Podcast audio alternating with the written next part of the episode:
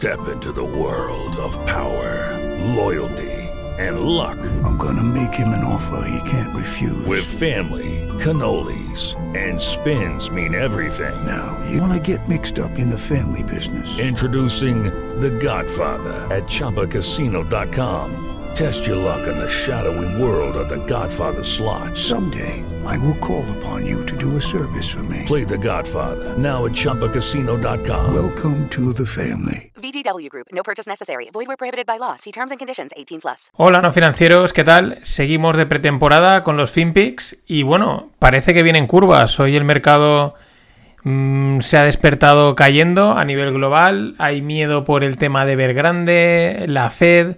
Pero bueno, eso os hablaré quizás mañana o pasado. ¿Por qué? Pues porque no paran de salir hilos, posts, artículos.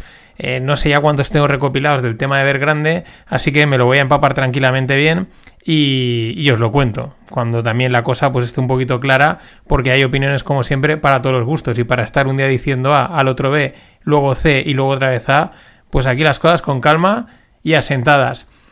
Hoy de qué, de qué os voy a hablar? De Tether y de Evergrande, porque parece ser que puede haber una cierta conexión entre la moneda estable paridad 1-1 con el dólar llamada Tether y Evergrande. Pero antes de eso, antes del plato principal, tres FinPix a modo de entrantes, tres FinPix interesantes. El primero, Adobe, Adobe, la, la empresa tecnológica, añadirá soluciones de pago en su plataforma e-commerce, de la mano de PayPal y de algunos otros proveedores. Eh, pretende competir con Shopify. Al final, bueno, algunos datos. Adobe adquirió Magento, que es una plataforma también para, es para crear e-commerce de, pues de programación y tal, en 2018 por 1,68 billions, 1.680 millones de dólares. Shopify ingresa 2,93 billions, es decir, 2.930 billions al año, por este tipo de intermediación, ¿no? Por cobrar a la gente a través de lo que compran, venden y a los que están vendiendo, pues te cobro ahí por, por estar en mi plataforma una comisión. Y bueno, eso es, representa un tercio de los ingresos de Shopify. Das cuenta de los volúmenes, ¿no? Eh, solo un tercio de Shopify son esos 2,93 billions y Adobe, que adquirió Magento por 1,68, pues pretende aspirar a una parte, bueno, a algo parecido, ¿no? A, rascar en esa línea. Eh, como dice Jordan Yewell, eh, director de investigación de una consultora llamada IDC, pues claro, el que dice que los pagos es una de las grandes cosas, hay un montón de dinero en los flujos de todos los pagos, entre que yo te pago, tú recibes, etcétera, puedo comisionar incluso en las dos partes, en el que paga y en el que recibe el pago. Es decir, al final, esto es algo que estamos viendo a través de, tanto de las fintechs como de las no fintechs, como sería el caso de Adobe, pues todas quieren posicionarse en esta parte, crear su plataforma de e-commerce y una solución de pagos integrada, de tal manera que te pongo muy fácil que entres en mi plataforma, te pongas a vender lo que te dé la gana, ya sean camisetas, excels, lo que sea, NFTs, me da igual, cualquier cosa, y yo comisiono y pues eso, el volumen de negocio es bestial. Es decir, ven, vende lo que quieras, te lo ponemos muy fácil, a cambio una pequeña comisión. Pues muy interesante el movimiento de Adobe que intenta competir con Shopify. Segundo FinPick, entrante, interesante. Súper chulo. Google Cloud se une a Daper Labs para potenciar la Web 3. Vamos ahora por partes. Esto es tema blockchain. Daper Labs es la startup canadiense que ha desarrollado el marketplace de la NBA, el NBA Top Shot, que venden vídeos, pequeños vídeos de momentos de la NBA vía NFT, con unas, bueno, unas facturaciones y unos volúmenes brutales, ¿no? Sobre todo muy de adopción, ¿no? Muy de llegar a todo el mundo, todo el mundo entiende lo que está comprando y dice, joder, qué guay, estoy comprando un vídeo único y lo tengo yo. Vale, pues Google se ha aliado con Daper Labs para desarrollar su blockchain que se llama Dapers, Daper Flow, se llama Flow. Eh, le va a ofrecer la infraestructura y aparte eh, pues ayuda como operador de red. ¿Qué es esto de la web 3? ¿no? De la web 3.0. Pues la web 1.0 eh, se refería a las páginas simples y estáticas, las de hace ya unos cuantos años. La web 2.0 se refiere a la actual, ¿no? Es la que está centrada en el usuario, que crea contenido, que interactúa en redes sociales, ¿no? Que, te rellena, ¿no? El, contenido de las páginas web y de todo lo que gastamos. ¿Qué es la web 3.0 relacionada con blockchain? Pues por un lado, descentralización, no dependencia de servidores, sino de un montón de ordenadores y tal, y la transferencia de valor. El ejemplo son los NFTs, ¿no? No solo creo el contenido, sino que lo puedo ya monetizar directamente el propio contenido. Hoy en día se puede monetizar el contenido, pero es porque te pagan por publicidad, porque te hacen donaciones. Por cierto, gracias a Pablo Barros de Lis por la donación. Eh, caña y Gilda a tu, a, tu, salud. Pues ese es un ejemplo, es una monetización, pero digamos es indirecta. No, no monetizo directamente el podcast, ¿no? El día que lo pueda mintear, transformar un FT en un NFT y vender, y por lo tanto estaré transfiriéndolo vía eh, internet, pues esa será la web 3, ¿no? Y esto es donde se está metiendo Google Cloud, uno de los grandes, bueno, el, uno, probablemente la empresa más tocha de Internet. Esto, además de posicionarse en esta nueva oleada de descentralización, de blockchain, eh, también parece ser que intentaría romper un poco la hegemonía de Amazon con el servicio de Amazon Web Services. ¿Qué es esto? Almacenamiento cloud.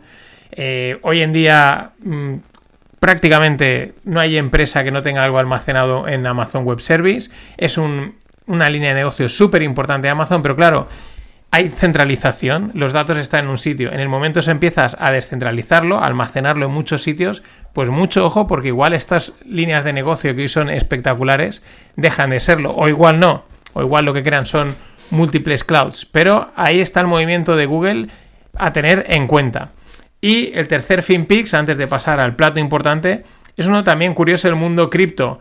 Tron, la blockchain de Justin Sun, una de las polémicas, porque bueno, el tío es bastante, eh, pues no para hacer eh, anuncios del anuncio en Twitter y en redes sociales. De hecho, el tío llegó a pagar una cena por unos cuantos millones con Warren Buffett. Warren Buffett le explicó bastantes cositas.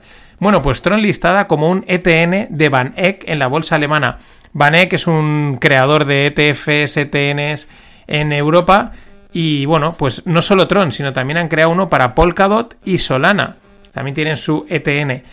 Eh, es llamativo porque dentro de todas las criptomonedas que hay, pues han elegido estas. Por lo tanto, aunque esta gente, recordemos, ganan por comisión, lo que les interesa es que entre gente ellos comisionan, pero bueno, han apostado por tres que ellos les darán una cierta continuidad, porque si no, no tendría sentido. Llamativo. Recordaros, un ETN es una Exchange Trade Note. Simplificándolo así de una manera fácil, es emitir deuda para comprar un activo. Pero hay que leer muy bien la letra pequeña, porque muchas veces esa deuda no está respaldada, no está... Sí, hemos emitido deuda, hemos comprado este activo, pero si luego las cosas van mal, aquí no sabemos nada. ¿eh? Esto hay que tenerlo bastante claro. Y vamos con el plato eh, fuerte. Tether y Evergrande. ¿Esto a qué viene? Sí, sí, dices, ¿cómo que Tether y Evergrande? Aquí ya no tiene que sorprendernos nada. Hoy en día está todo conectado y hay quien apunta esta conexión desde hace tiempo, desde hace, desde principios de julio, es una cuenta de Twitter que retuiteó Michael Barry, el de la gran apuesta, con lo cual algo de credibilidad o algo de, por lo menos hay que prestarle algo de atención a, esta posible conexión. Ya os he dicho, de, de, Evergrande, que esta misma cuenta también en julio ya empezó a avisar, hay gente que ya avisando desde hace mucho tiempo, os hablaré mañana o pasado. Pero hoy vamos con Tether. Al final, Tether, ¿qué es? Pues es un extractor de dólares. Y si tú tienes dólares, pues ¿por qué no ponerlos a trabajar mientras están parados? Eso parece una buena jugada, ¿no? Pero antes vamos a ver por partes. ¿Qué es el Tether? Pues básicamente tú quieres comprar cripto, coges dólares o euros, pero vamos a hablar en dólares, y se los das a un exchange cripto que use el Tether, también denominado como USDT, ¿no? Dólar teterizado. Tú le das tus dólares y ellos te dan tus Tethers. Con esos dólares ellos los guardan en una cuenta y en teoría cada dólar de verdad respalda un, tether, un dólar tether. Tú tienes tus tethers, ellos tienen tus dólares. Tú con tus tethers, pues ya te lanzas a comprar tus criptos. Claro, que esta es la situación. ¿Qué es lo que deja detrás de la, la mosca detrás de la oreja? Pues que si la empresa crea los tethers, debe de tener tantos dólares en cuenta como tethers, ¿no? si ahí ha creado un millón de tethers, pues tiene que haber un millón de dólares en cuenta. Y lo cual debería ser así. Pero las comunicaciones oficiales no dan mucha explicación, cierta opacidad en las pruebas, incluso hace poco se les hizo un requerimiento judicial y dijeron que bueno, que ellos eh, no podían dar esos datos porque era como secreto de negocio, ¿no? Lo cual nuestro amigo Dumber apuntaba que esta es la típica excusa que se ha utilizado para el tema de los Ponzis. Pero bueno, al no dar tal claridad, al haber cierta opacidad y simplemente han emitido comunicados diciendo, oye, que esto está respaldado, confiad en nosotros, es normal que surjan dudas y cada vez surgen más dudas. En, en definitiva, piensa esta idea. Tú eres una empresa que dándole un botón creas dólares digitales que permiten comprar criptos. Por lo tanto, tú creas muchos tethers y con ello fomentas que suban las criptos. Esto ya pasó en, la, en la subida del 2017. Esto atrae a mucha gente que te da sus dólares de verdad, porque quieren criptos. Aunque no tengas cada tether respaldado por un dólar, que esto ya es grave, porque en teoría deberías tener por cada tether un dólar, pero bueno, aunque no tengas, sí que captas bastantes dólares. Es decir, has impreso muchos tethers y al final has captado pues bastantes dólares. Eh, por no decir bastantes millones. Y como buen financiero que eres, dices, oye, lo que os he contado al principio, dice, tengo aquí dólares en la cuenta esperando, pues oye, voy a sacarle rentabilidad, voy a moverlos. Es verdad que como en cualquier momento, cualquiera de tus clientes puede decir y dice, oye, que yo he vendido mis tethers, dame mis dólares, pues no puedes meterte en cosas demasiado arriesgadas. Deberías ir a cosas seguras, tipo bonos, letras, etc. Y aquí es donde empieza a aparecer la posible conexión, como apuntan con Evergrande. Repito, e, os dejo en la newsletter el hilo, por si lo que veréis ver en detalle, ya que tiene algunas cosas más técnicas. Pero la historia es que Tether podría haber estado financiando operaciones de la empresa inmobiliaria eh, de forma opaca. De hecho, según la propia Tether, el 50% de sus reservas están en commercial papers. ¿Qué son los commercial papers? Pues es deuda de corto plazo que emiten las empresas para gastos corrientes. Algo así como líneas de crédito, pólizas de crédito, de estas que, oye, que tienes un pequeño imprevisto, tiras de ella y pagas, ¿no? Pero son a corto plazo y rápidas. Bien, parece ser que los commercial papers emitidos por Evergrande estarían repartidos por una infinidad de compañías pantalla y afiliadas, favoreciendo así la opacidad y la entrada de cualquier financiador. Por ejemplo, Tether.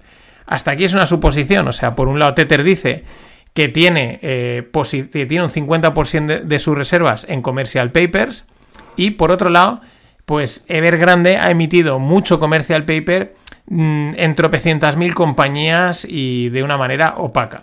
Bueno, dices, ¿puede haber conexión? Bueno, porque los dos son chinos, tiene una parte asiática. Pero la cosa se pone interesante al comparar la emisión y los tiempos. Evergrande, 30 billions de emisión en 6 meses, que es lo que se pregunta el que ha hecho esta cuenta. ¿Quién necesita 30 billions en 6 meses? Una auténtica barbaridad. Bien, pues en esos 6 meses, en, durante prácticamente 3 de ellos, Tether imprimió 15 billions entre abril y junio de este mismo año. mientras la otra imprimió 6 en, 30 en 6, o sea, pidió 30 billions en 6 meses, durante ese periodo Tether imprimió 15 billions. Y lo curioso es que estamos hablando de abril a junio, en abril el mercado cripto marcó máximos. Por lo tanto, eh, quiero decir, entre abril y junio el mercado cripto estuvo corrigiendo, perdiendo valor. Por lo tanto, no parece muy lógico esa necesidad de imprimir 15 billions. Da a entender que han imprimido esos billions para financiar otro tipo de operaciones. Además, coincide con un momento crítico de defaults de pequeños pagos en Evergrande. Esta es la historia. Esto es a lo que apuntan. Mm, más preguntas que se hacen. Dice, pues bueno, eso. ¿Quién emite 30 billions en corto plazo en tan poco tiempo? ¿Por qué Tether paró de imprimir en junio toda esa pasta, justo deja de imprimir dólares en junio, al mismo tiempo que eh, justo cuando Evergrande mm, se secaba la liquidez. Fitch dice que Tether podría tener riesgo sistemático. ¿Por qué? Pues porque tiene que estar conectado de alguna, de alguna manera con el mundo normal, ¿no? Y justamente China ahora mismo está eh, pidiendo información sobre los commercial papers a todas las compañías. Es decir, aquí hay tela. Cada día van saliendo más dudas sobre el tema Tether. Van saliendo más dudas porque como no ponen información, pues lógicamente la gente llama a sospecha. Y recuerdo que ha habido, hay antecedentes. el pelotazo de 2017 en las cripto está auditado por la SEC que el Tether tuvo mucho que hacer. Pero bueno, ya digo, es un hilo de Twitter muy interesante, lo tenéis en la newsletter, suscribiros podéis volver a leer el propio podcast y nada más. Hasta mañana. It is Ryan here, and I have a question for you. What do you do when you win? Like, are you a fist pumper? A woohooer, a hand clapper, a high fiver. I kind of like the high five, but if you want to hone in on those winning moves, check out Chumba Casino. At ChumbaCasino.com, choose from hundreds of social casino style games for your chance to redeem serious cash prizes. There are new game releases weekly, plus free daily bonuses. So don't wait. Start having the most fun ever at ChumbaCasino.com. No purchase necessary. VGW. Void were prohibited by law. See terms and conditions. 18 plus.